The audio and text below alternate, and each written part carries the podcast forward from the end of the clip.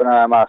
Eh, y nosotros como, vecinal, como vecinos y formando parte de esta Unión Vecinal Cerrito, somos respetuosos de los, de los pensamientos o de las ideologías de cada uno de nuestros afiliados, porque eh, convivimos con, con, con distintos pensamientos.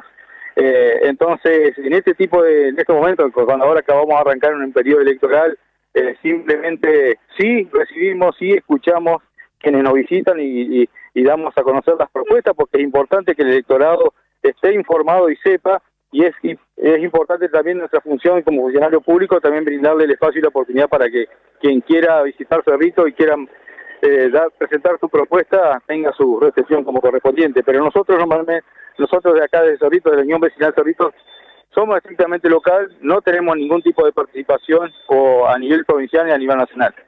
Claro, o sea que, eh, porque hay, hay algunos este, mm, ex dirigentes o dirigentes vecinalistas de otras localidades que andan reuniéndose y demás.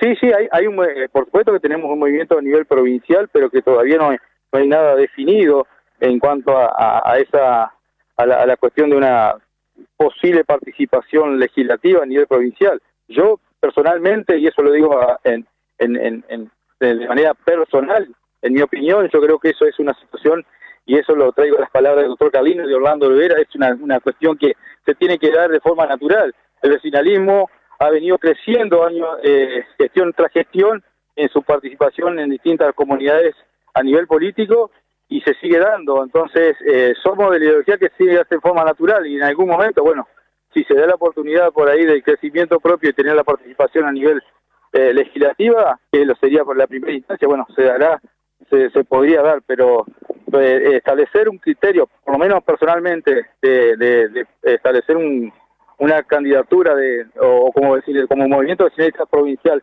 establecer un, un candidato para poder eh, participar, eh, no, no, no lo vemos, más, más, que en estos momentos. Intendente, gracias por atendernos. Un abrazo, hasta no, cualquier momento. Un fuerte abrazo.